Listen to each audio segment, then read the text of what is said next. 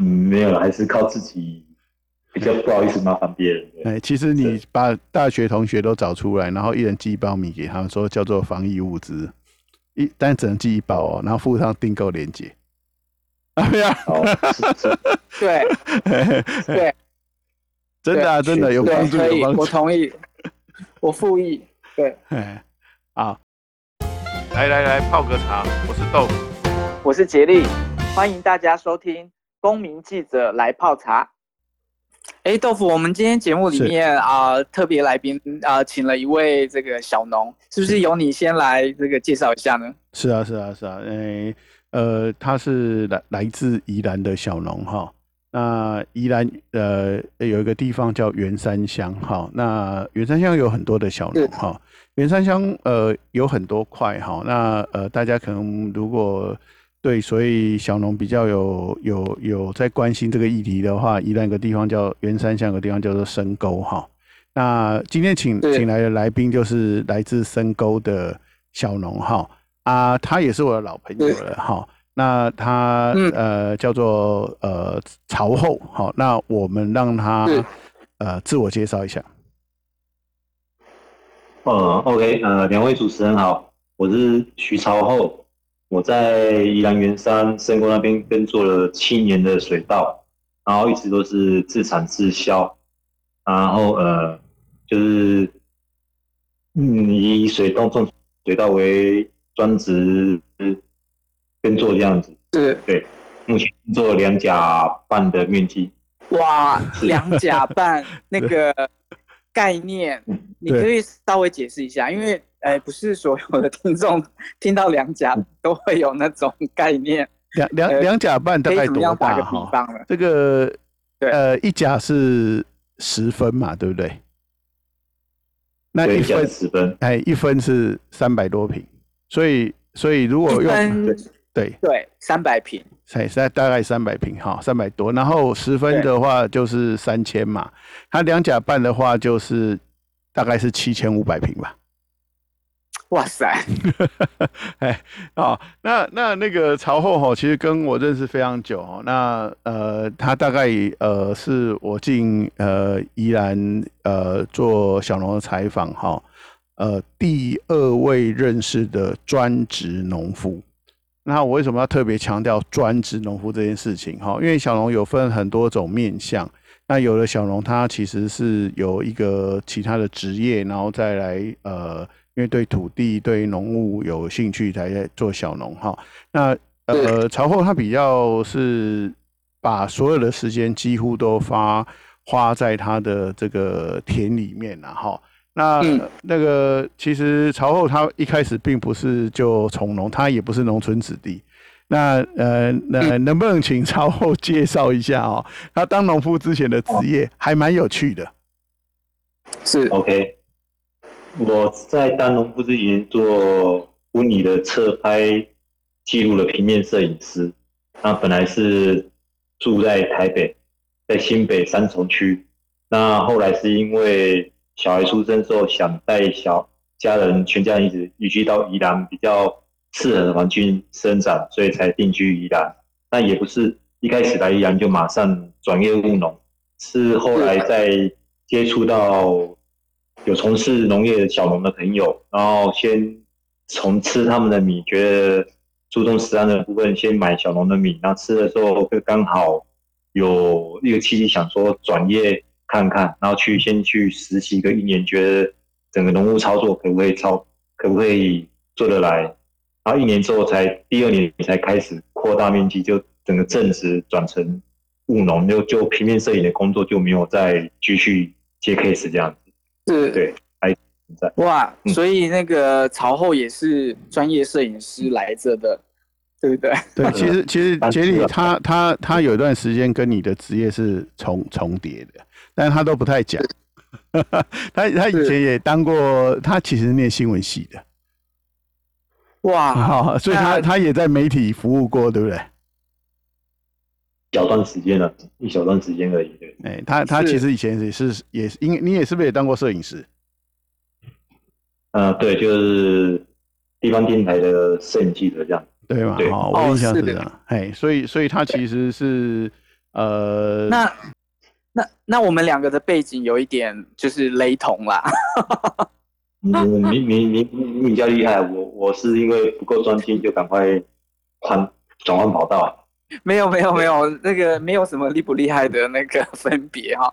那我在想说，呃，朝后的话，这个转很大耶，就是从你原本的职业要呃这个完全好，然后转移到农业，那你这个真的需要勇气。那你当初的时候，呃，这个心里面是是不是有一些那个呃心路历程，还是就直接转农了？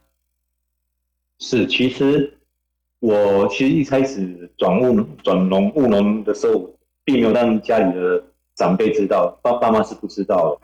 那那时候我当初的想法很单纯，就是想说，就是换做另外一份工作而已。我也没有去在乎他说他的工作内容是不是跟我以前完全不相干，或是要重新学习。因为我只是觉得说，因为我注重注重食食品的安全，它的来源，它的。环境，所以既然我自己注重，我就希望自己去种自己吃。那自己吃的时候，既然自己敢吃的产品，就敢比较愿意可以有机会跟客户分享，自己基于这样的方向的心态，那就就想说，那就自己来当农夫，自己种自己卖自己吃这样子。嗯嗯，那那呃，这个朝后很有趣哈。呃，我我认识朝后之后，我发现哈。呃，几年观察下来，我发现他是一个非常非常勤劳的农夫啦。哈。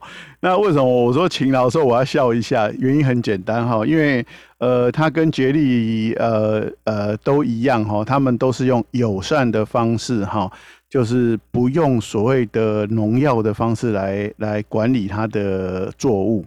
好，那曹后为什么这么认真？很简单，因为他种的面积非常的大。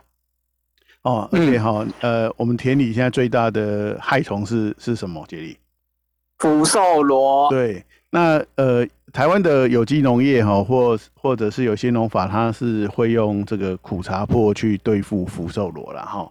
那我认识朝后，他从以前到现在为止哈，应该到今年都是了哈，他都是用碱的。好，他就不是用不不是用苦茶破了啊。那所以用剪的哈，用剪的意思就是说，它有两甲半哈。我常开玩笑，这一头剪到那一头哈，两甲半剪完哈，它要回到第一块开始再继续剪了。这个小福寿螺又长大了。对，对，是其实一开始当刚刚开始务农的前两年是也是有跟着农友一起用苦茶破，是，然后后来觉得苦茶粕一下去。所有的螺真的都就很很快速都浮上来，不管不管是螺类或或软体的动物，什么都都浮上来，什么都看都是都不见了。这样，然后就是思考说，是是真的要这样做吗？还是用比较笨的方法用剪的？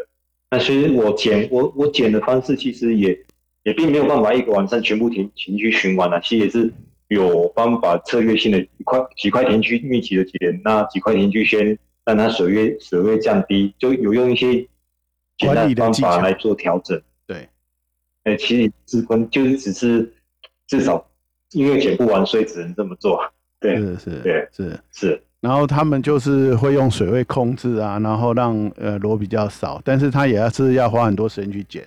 那像呃前一阵子呃也不是算前一阵子，好几个月前那个秧苗该该插之后哈，刚开刚插下去之后，那时候福寿螺是要很认真的剪哈，所以他们都晚上过去剪。好，就晚上的时候剪螺会比较容易剪，因为第一个不会那么热，第二个是晚上的螺跑出来，你那个头灯一照就就就看到它比较好剪。对，付完福寿螺之后，其实就是长期的跟草的抗战，草。草害一直到收割之前都要一直在除草，是，所以草其实比螺根更恐怖。对，更恐怖。那我我今年，对啊，今年田区的草其实除到现在还是除不完。对，是，没，因因为因为你一样是不喷药嘛，所以你还是要改给给蛇草嘛，对不对？对，就是自己现在已经这个阶段插下去六十天，已经算是。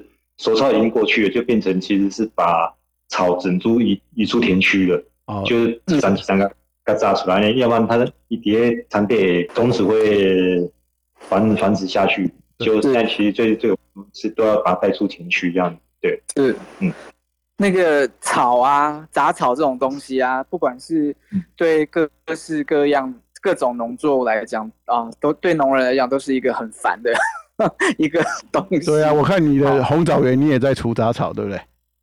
对啊，杂草长长不停，哎，是，好，那那呃，所以朝后他呃，从我认识他的时候，他大概已经进入第二年了。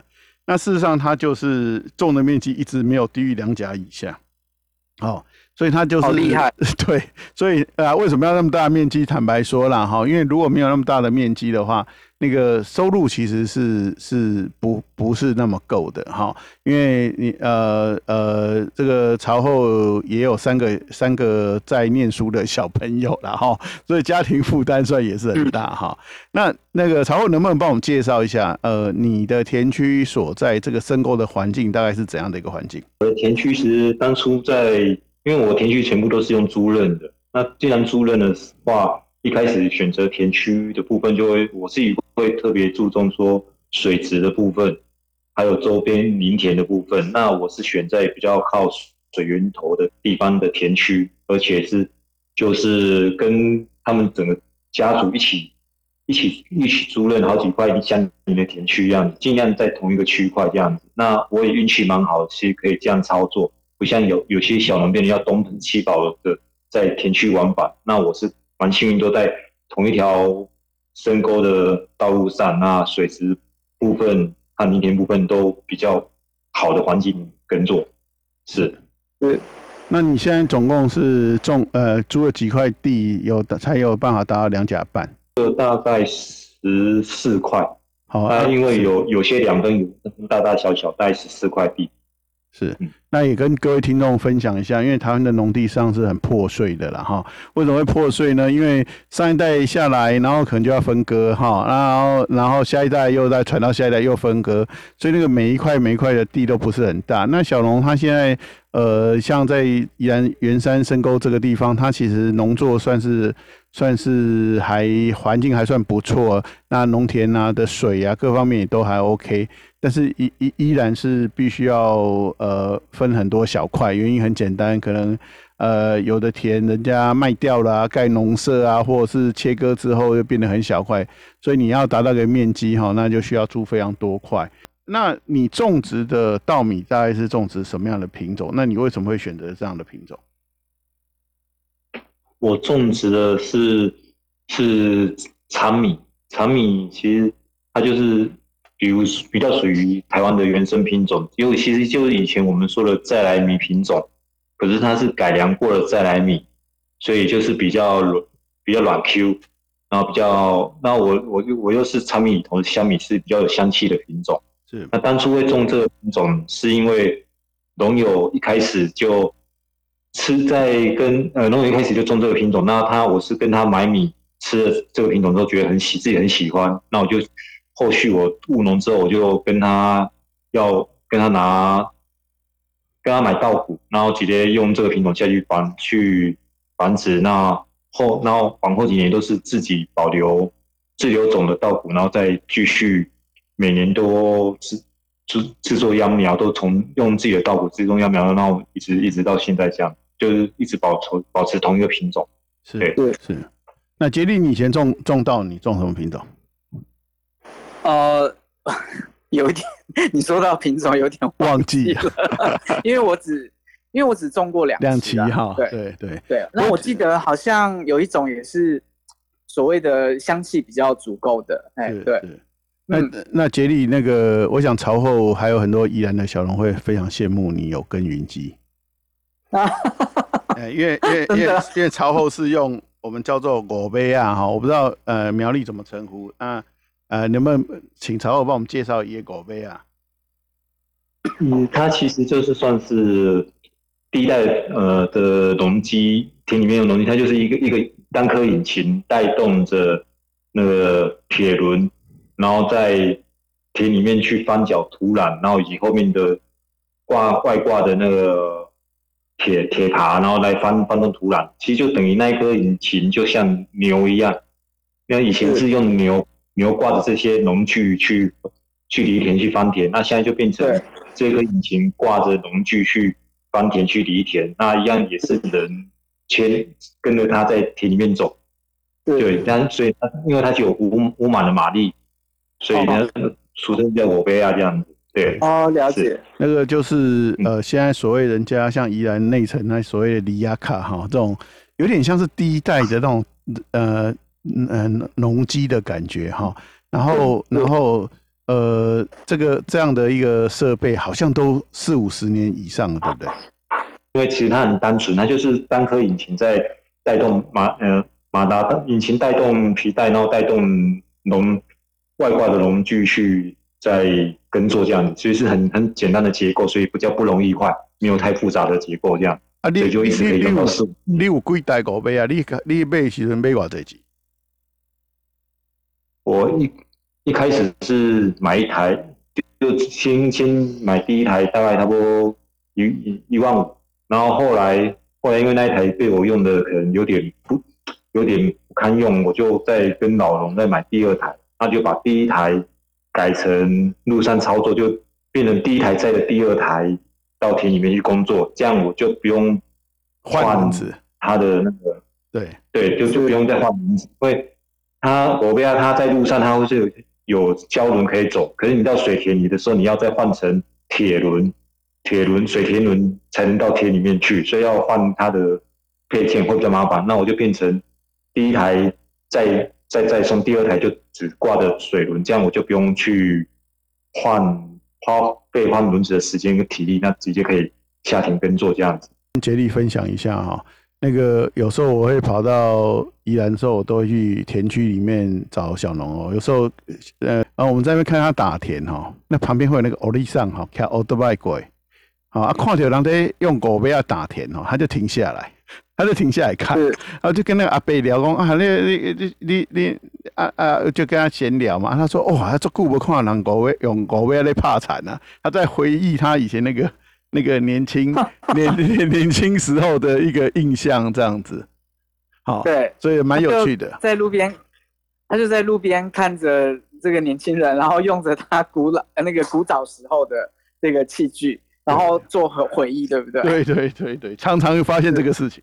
对，因为因为我们用的东西也是算是他们那一代那一辈用的东西，再留下来，我们再买二手器具继续继续拿来用，可能是都等于是同同个时期的机器，我们继续再把它承接下来，继续租继续应用这个机器这样子。对，是。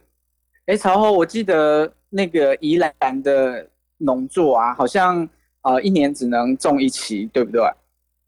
对，一期稻作。哎，这。因为这个跟、嗯、这个跟中南部的那个两期稻作很不一样，为什么宜兰这个这这里只能种一期呢？因为早期的话，是因为下半年就耕作耕作的话收成比较没那么好，比较没有像第一期稻作那么那么收成那么好，然后所以后来政府奖励休耕补助，地主就就就申请休耕，就变第二期就。种绿肥作物这样子，那就一直延续到现在。第二期其实一直都一样都没有耕作，就只是让它休耕，那只耕作第一期稻作。对啊，是原来是这样子。对，那因为也地主，其实地主他们休耕补助好像就是都一直持续的每年申请休耕，那可是休耕的补助的费用其实也都是地主领，因为我们我们是没有没有书面契约的，我们只有口头约，所以。包括田地的任何补助部分都是地主在处理，我们就只是每年付租金，然后可以耕作一起到作这样子。对，是是是，了解。好，那那呃呃，因为小农哈，呃，尤其是宜兰的小农，他大部分都是呃自产自销哈。那那为什么他要自产自销？一方面是因为他们呃不是用惯行的方式哈，所以。他们的操作会跟惯行的这个时间上有时间差，那再就是说，他们种的稻种也跟惯行的不是那么一样哈，所以他通常要透过呃自己的方式去销售它。一方面就是呃去处理这个呃作物，一方面是呃这样的，它获利上会比较直接。那曹厚，你大概是怎么样去卖你的农产品？你一年两两甲半的田，其实产量非常多，那你大概怎么销售？我其实初期也是听农友建议去台北的小农市集摆摊，那就在那边一直也摆到现在，其实都持续有在摆摊，就可以接触到台北的客群的消费者啊。后后面其实也慢慢就消费者吃，有些比较稳定消费者就慢慢的也是鼓励他们用宅配的方式。所以目前大概百分之五十是宅配，百分之五十是市集摆摊，或者是市集去市集的时候顺便轻送米过去给客户这样。目前的销售模式大概都都是这样。对，是跟跟跟跟各位听众也报告一下哈，那个朝后是一个非很认真的小农哈。那宜兰到台北去摆摊，呃，我不知道各位是怎么想象哈。那他卖的东西是卖米，哈，那卖米哦，米有个有个状况哦，米是非常重的产品啊。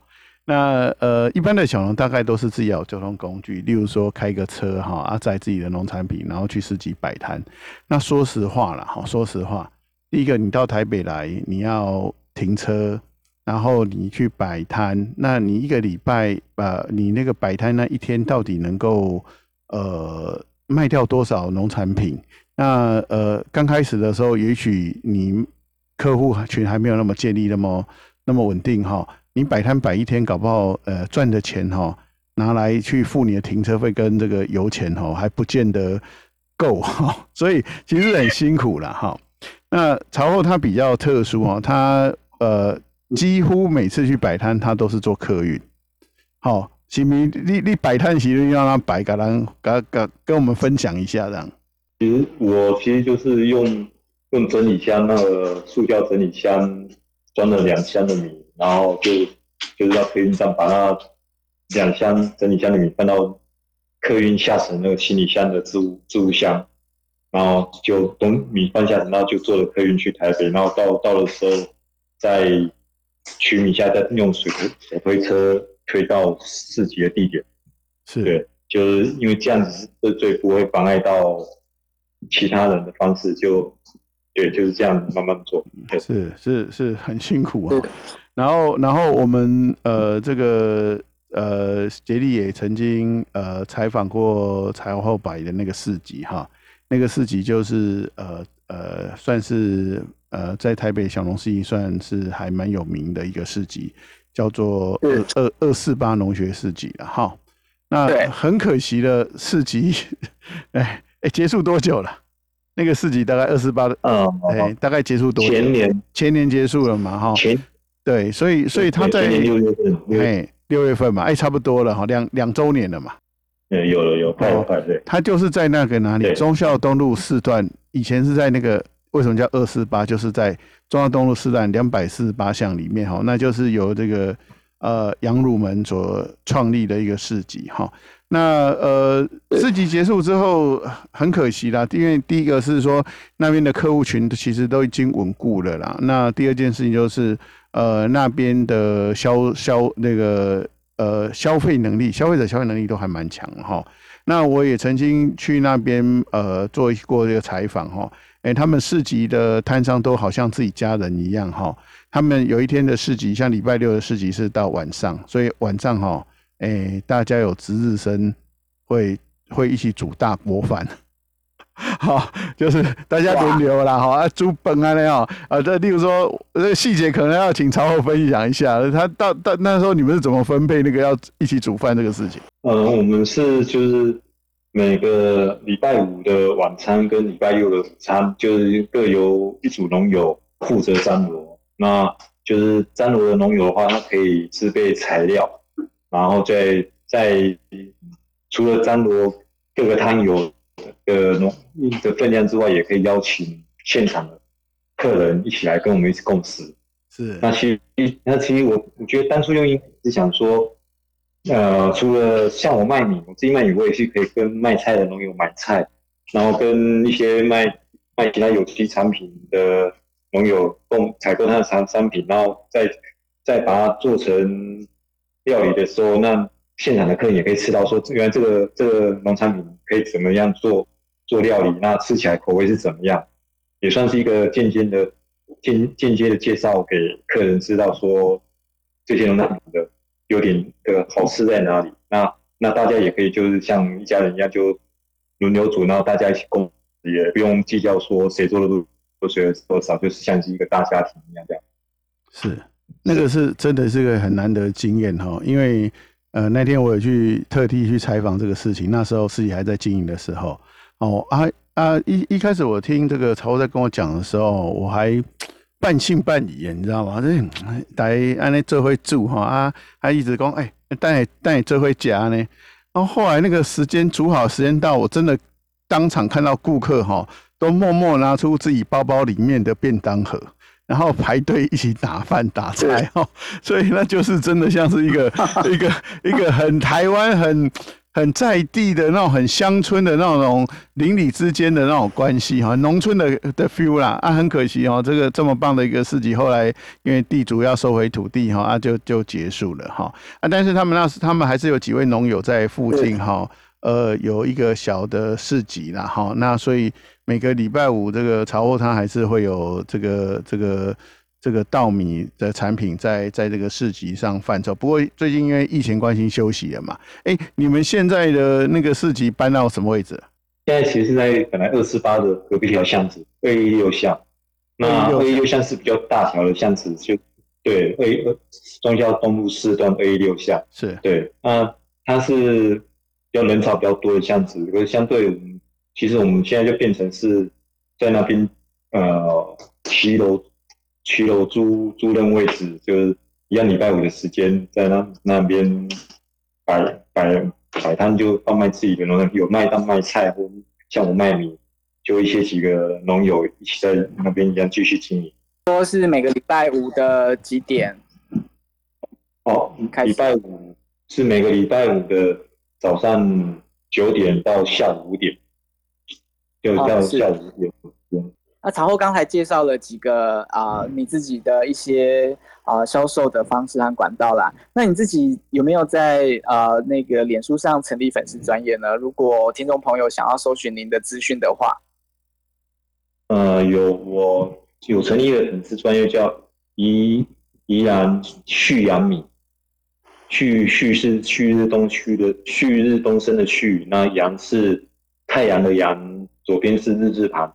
对，就是宜兰去掉米，然后就是会公告在上面公告我每每次去市集的时间，以及跟家跟大家分享我在田里面的一些简单的耕作记录。对，我就是利用这样的专，对，是是。搬到宜兰住多久了？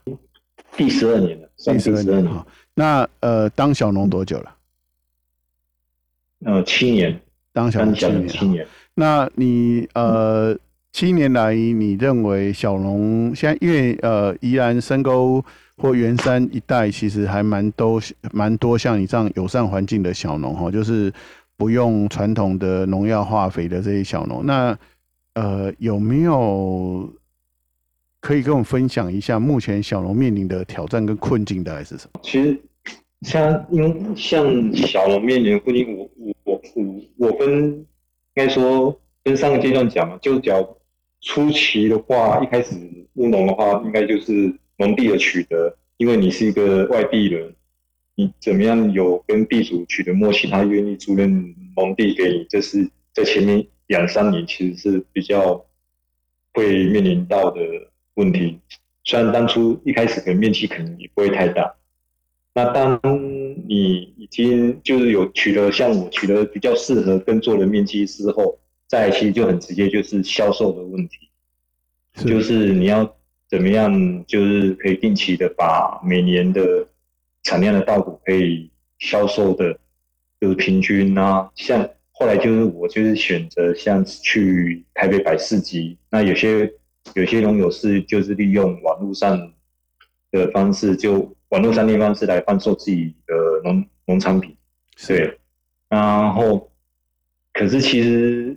销售管道就是其实一直都不是那么稳定，就是因为因为我们其实算其实能见度还是不算高，那不像就是可能都还是在各自的单打独斗，还是没有办法有一个团体一个共同的力量来来创造一些机会。是对，那所以所以销售部分是算是目前第二阶段问题。那其实，在后面其实我觉得第三阶段就可能就慢慢就变成是呃。其实应该说，呃，就体力上的问题啊，因为做了大概超过十年以后，慢慢的体力也可能不可能会像年纪也大，十年前好，是，嗯，就就就就慢慢的比较比较，就因为更多面积可能会会速度调整或就变成进进入半老人状态这样子，对，是是，对，那我觉得其实就是一样，也是销售的品牌跟。管理跟管道的畅通的问题，这样对。对，所以其实销售这个事情一直是小农目前最最最困扰的事情，因为呃，你面积种的小，那坦白讲，呃，这个规模没有起来的话，销售的那个可以销售产品也没有这么多。那如果今天面积种的大了，又担心到时候卖不掉怎么办？所以销售一直是小农一个很头痛的问题。哎，杰利，你也是小农啊？你怎么卖你的农产品？呃，我的话，因为我自己，因为我我我们我现在是在半农半 X 的那个、嗯、呃方法在执行小小农的部分嘛。那我的专业的部分就是我在社区大学还有在长青学院有一些呃课程。那我的这个课程里，呃，课程都会有群组。那这个我的尤尤其我的对象是那个阿公阿妈。那其实阿公阿妈都还会蛮有消费力，有消费力。对，所以。所以我的那个啊、呃，我的学员哈、哦，也是我的呃顾客之一啦。那另外就是呃，跟逝者也一样啊，就是在呃脸书上有成立粉丝专业，然后就是都会把那个农作的生长过程啊等等的都呃不定时的给它放放在那个脸书上面。对，是。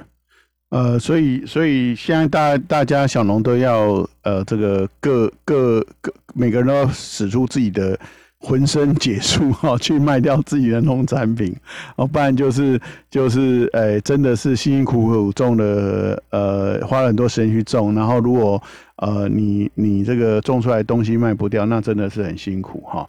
那当然，朝后在这一块他是非常的认真在销售了，而且他是非常勤快的哈。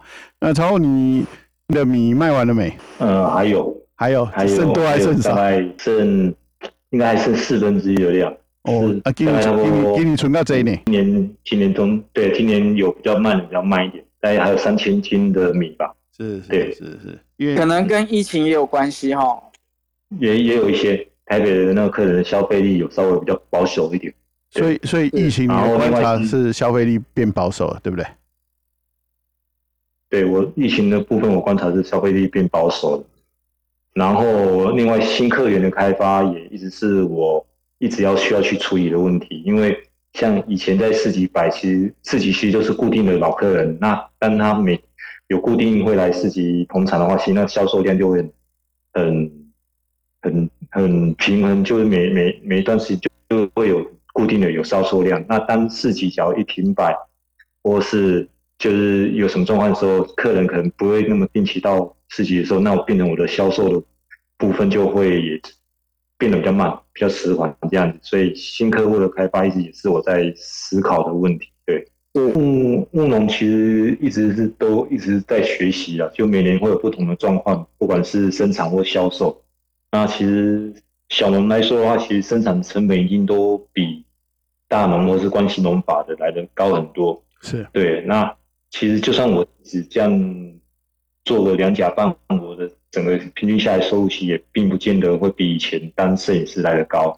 对。那其实真的都只是做一份心安啊，另外自己吃的安心，然后可以跟朋友客户分享。对。所以就是。其实是也有点像是，呃，欢喜做甘愿受，对啊，对，那就是就是希望说可以越越努力越来越好，这样对。那嗯，对，大概也是差不多这样子，是是，就就其实、其实呃，当农夫很辛苦啦，对不对？然后尤其是这几年天气变化，虽然虽然虽然宜龙宜兰的那个水源呃一一直不是问题，而且朝后它的田区就是在。呃，圆山的水源地哈，就是它那个水是会有涌泉的地方，但是其实气候每年都在有一些变异，太冷也不行，太热也不行。那这些对农夫在操作上都非常的辛苦，而且而且就是呃，农夫坦白讲，在农忙时间都要付出很多的体力，这样。是朝后呃帮我介绍非常多的小农了哈，因为呃如果有在看我的公民报道的。的的听众哈，呃，可能会发现我报道很多农村有关农业方面的议题哈。那我我很多小农朋友都是稍后帮我介绍，我也非常感谢他，呃，这么这么长久的对我的这个采访的支持啊哈。那但是我也必须要讲说，我为什么一直呃在宜兰做一些公民报道有关农业部分，因为我对这些农夫。尤其是这些愿意呃身体力行在田里做友善耕作这些小农，我都是保持一个非常佩服的一个心情。那为什么我这么佩服呢？因为你看嘛，他花好多的时间去去去整理他的呃生产环境，好，然后他。他本来是可以撒个药，然后这个我想杰利自己也是一个友善耕作的小农，他应该可以理解。哎，喷个药就没有草了，就没有福寿螺啦。啊，可嗯，可是那个对对土地啊，然后呃，其实有部分的呃也是会残留在那个呃作物上面。对对，所以所以我对于他们这样子愿意花。啊，多惯行农法好几倍的时间哈，在在做他们的农产品的这些小农，我是非常的佩服哈。那当然，这个佩服要呃这个各位消费者来支持了，好，来来用新台币来表达我们对他的佩服哈。那而且我觉得朝后的小朋友一定是最幸福的，因为有这样子的家长，然后为了小孩子，然后从台北到宜兰定居了，而且。很务实的，然后从农，然后是用友善的耕作方法，那真的小朋友一定很幸福。是，呃，还可以。那很很高兴今天呃朝后来上我们节目哈，那呃今天节目就到此，我们下回见，拜拜。好，谢谢，再见，拜拜。